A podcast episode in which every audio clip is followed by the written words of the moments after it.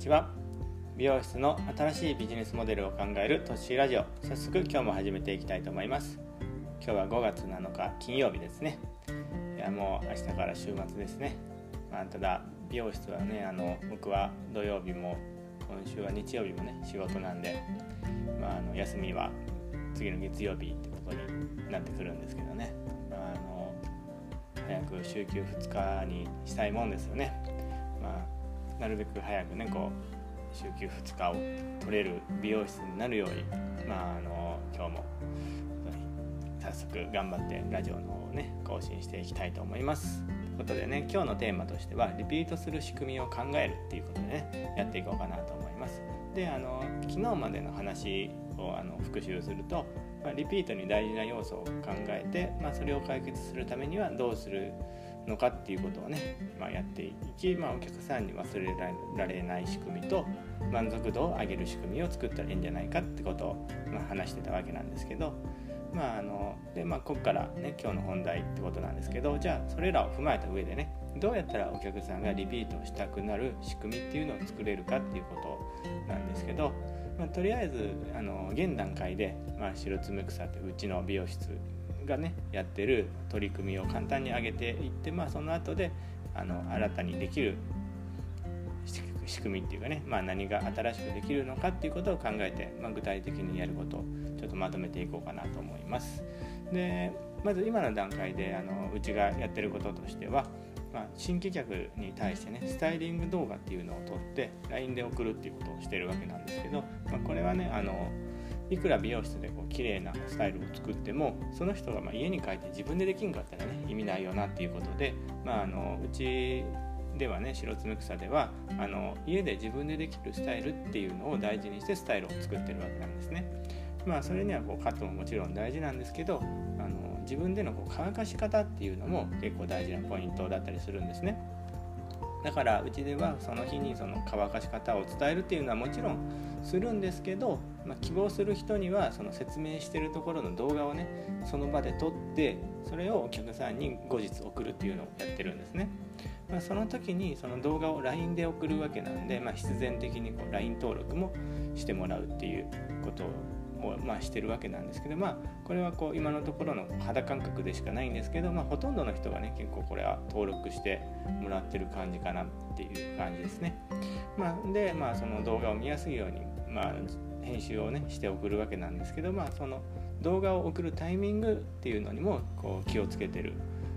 ポイントがあるんですね。それがあの人間っていうのはあの忘却曲線って聞いたことありますかね。あのまあ、人が物を忘れる曲線っていうか、まあ、忘れる度合いをねあの表している曲線なんですけどあの結構ねこれを見ると3日後には70%以上のことを忘れてて30日後とかにはもう80%近くのことをねあの忘れるっていうのが、まあ、人間なんですよね。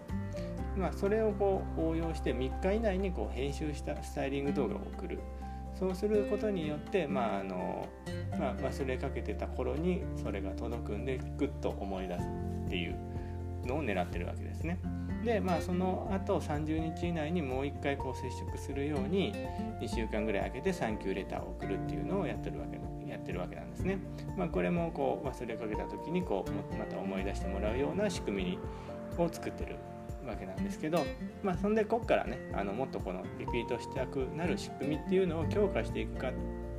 ていうことなんですけどまあ何ができるかっていうことですね。でまあここでまあちょっとあのマーケティングの世界ではま有名な話ではあるんですけどお客さんってね3回来たら安定して10回来たら固定されるっていうあの法則みたいなのがありますよね。だからあの3回来店してもらうっていうのをまず目標というか、まあ、そこまでを仕組み化させるっていうのが重要なのかなって思うわけですね。でもこう3回来店するって言ってもね美容室だとこう、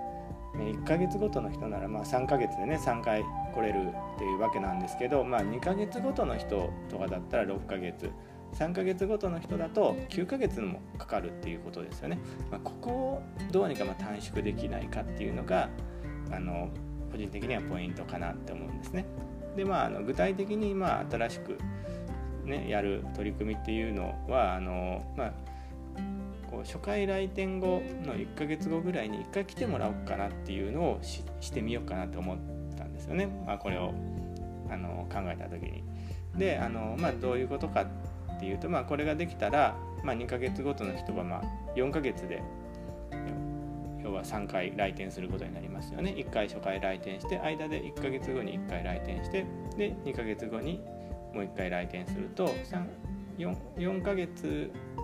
というかまあ来てからだと2ヶ月であの3回来店することになりますね。でまああの3ヶ月ごとの人は1回来て間に1回、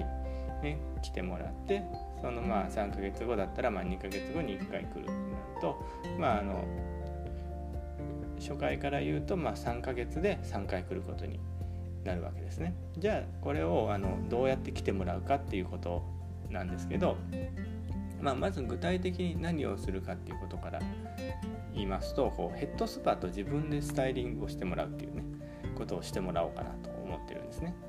まあ、これだけだとちょっとねあの何のこっちゃってなるんであの、まあ、ちゃんと説明すると、まあ、白爪草、まあ、うちの美容室のまあ大事にしてることとして家で自分でできるスタイルっていうのがあるっていうのは、まあ、さっき話しましたよね。でそれを目指して、ま、カットもするし乾かし方もね動画で送ってあのやるわけなんですけど実際にねできてるどうかできてるかどうかっていうのは、まあ、やってみないと分かんないですよねだからあのお客さんが自分でやってみてある程度慣れてきたかなっていう1ヶ月後ぐらいにこう自分で乾かすっていうところを店に来てもらうってことですね。まあ、ついでにあの1ヶ月後の状態どのくらい伸びてるかっていうのも見せてもらうとよりその後のねスタイル作りに役立つ情報もゲットできるんで結構あの一石二鳥だったりするんですね。でまあただここであのね店に来てもらうのにまああのただこう店にねあの来てもらうっていうのはあのちょっとお客さんからしたら面倒くさいしメリットもないかなって思い思うんでまあだったらまあついでにこうヘッドスパもするんでまあ来てくださいよっていうことですよね。まあ、時間にしたらこう1時間の予約枠を取るような感じなんですけど、まあ、もちろん料金は無料でするわけなんですけどね、まあ、ただこの1時間を取るか取らないかでその後の、ね、リピートする人がこう増えたら、まあ、そっちの方がいいんじゃないかなって思うわけですね。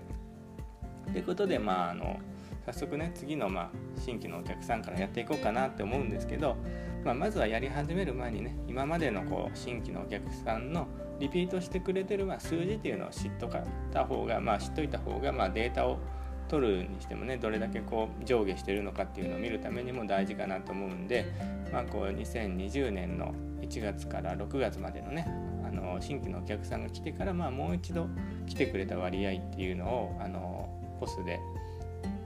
計算できるんでそれをちょっとやってみたんですけどじゃあこれがあの63.8%だったんですね。なんかちょっと低いなっていう感じですよね。なんかまあちょっと若干ショックなような気もするんですけどまあこの辺はね、まあ、悪くてもまあ90%台にはしたいよなっていうところではあるんですけどまあそこを目指してねやっていくための、まあ、新しい取り組みっていうことでもあるんで、まあ、これを続けていくとねどうなるかっていうのを、まあ、効果が出なかった場合、まあ、どこをどう改善した方がいいのかっていうのをね考えたりとか、まあ、あのそういうのを、まあ、データを取ってねやっていけたらいいかなと思ってますということですね。ということでまああの今日の話をまとめるとですね、まあ、今やってるリピートしたくなる仕組みっていうのは忘却忘却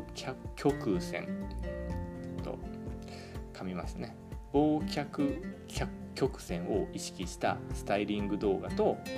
サンキューレターを送ることで、まあ、あのこれから強化する取り組みはあの初来店の1ヶ月後に乾かし方と状態を店に来るついでにヘッドスパをするっていうね新しい取り組みをしてみてリピートしてくれる人が増えるかどうかっていうのを試してみようと。ですね、まあ、じゃあ今日はこの辺でね終わろうと思いますのでよかったらフォローとかねチャンネル登録とかしてもらえると嬉しいのでよろしくお願いします。ということでまあそれではまた明日。じゃあね。バイバーイ。